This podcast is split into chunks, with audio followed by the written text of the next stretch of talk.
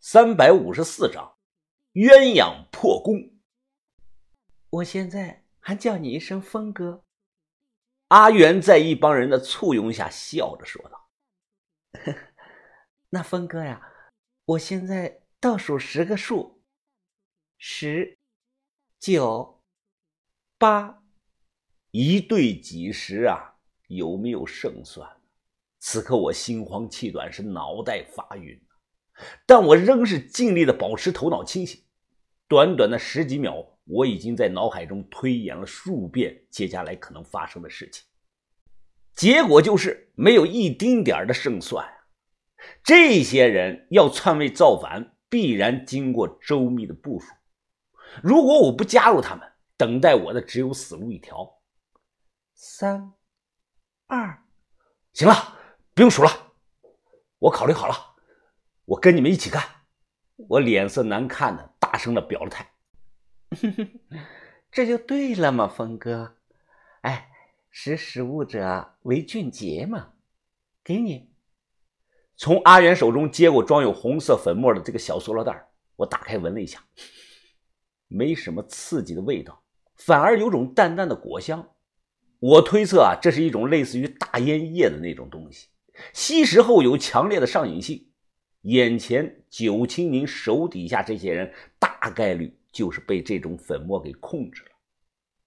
靠近鼻子，猛地用力一吸，两秒钟后，我直觉的是天旋地转呐，仿佛周围的一切都在转圈脑海中一张张熟悉的人脸是快速的划过，这些脸有敌人，也有朋友。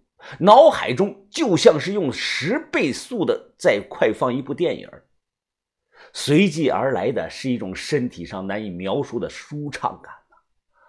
哎呀，怎么说呢？就像自己到了西方的极乐，忘却了尘世间的一切烦恼一样。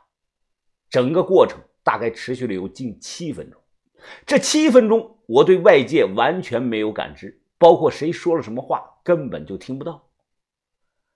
阿元他拍了一下我的脸，嗯，怎么样呀，峰哥？是不是觉得爽到了天上去了？哎，别着急啊，只要你好好的听我的话，这种神药我每隔三天都会给你一包的啊。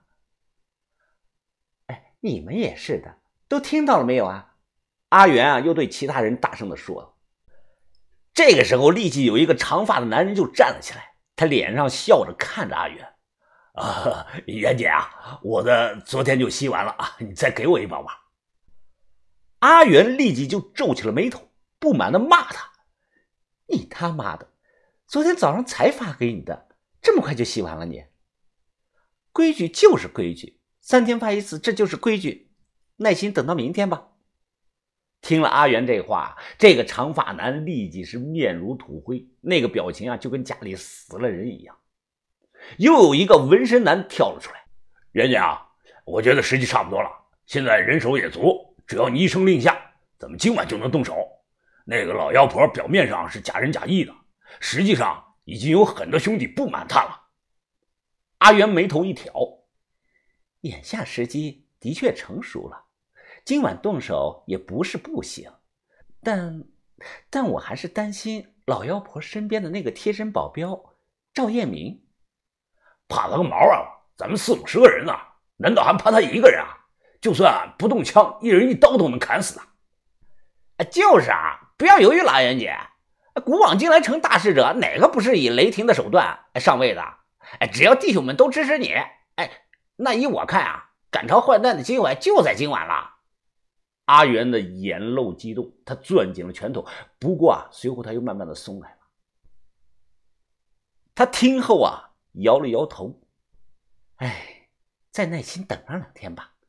你们回去啊，都安分点，不要露出什么马脚来，让老妖婆察觉到。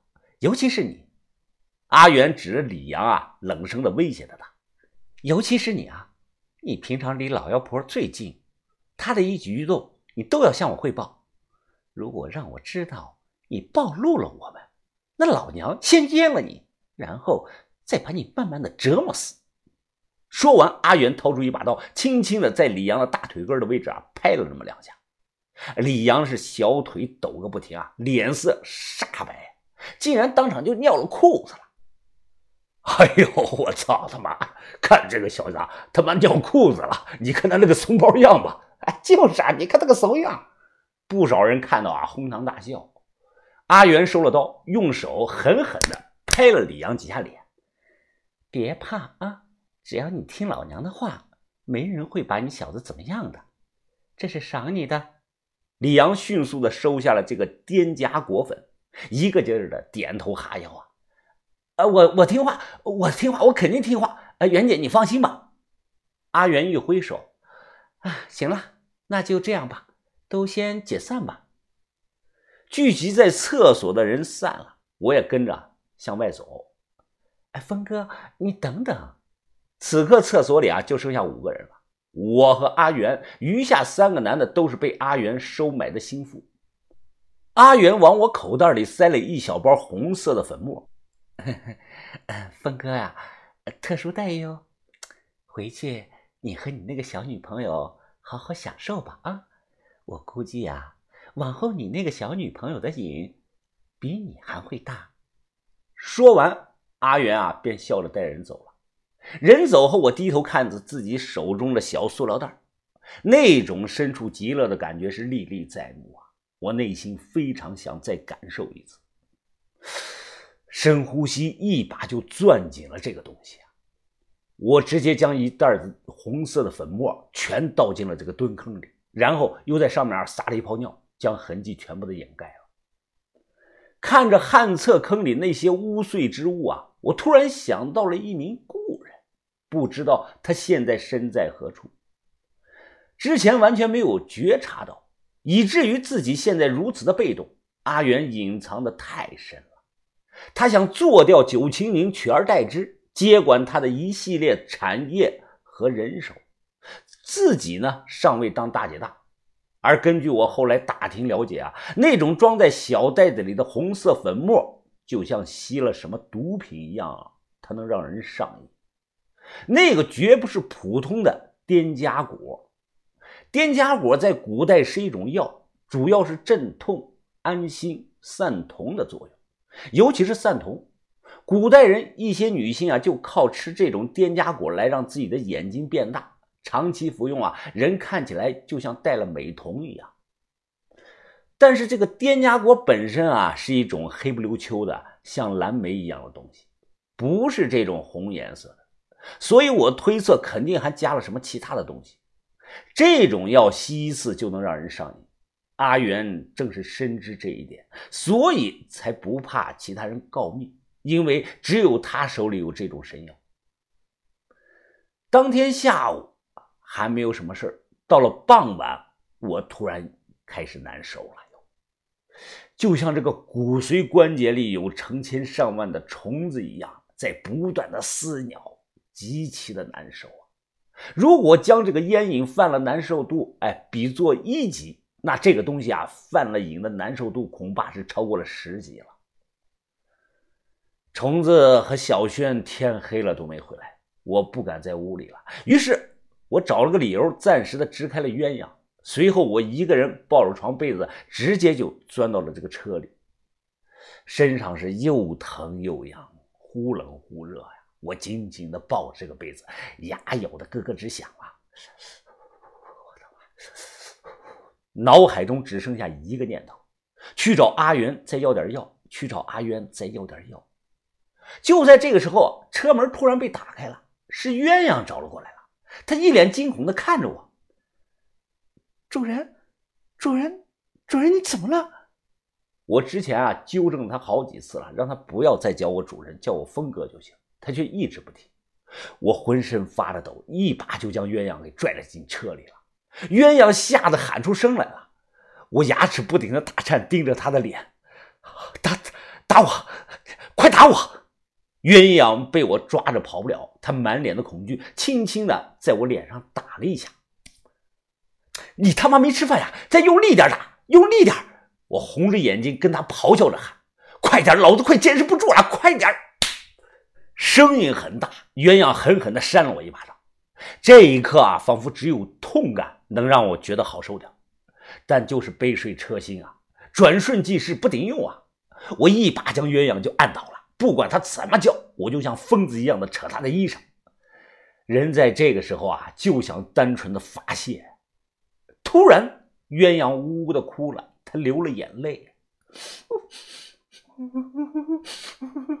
也正是他的哭声，让我回归了一丝理智。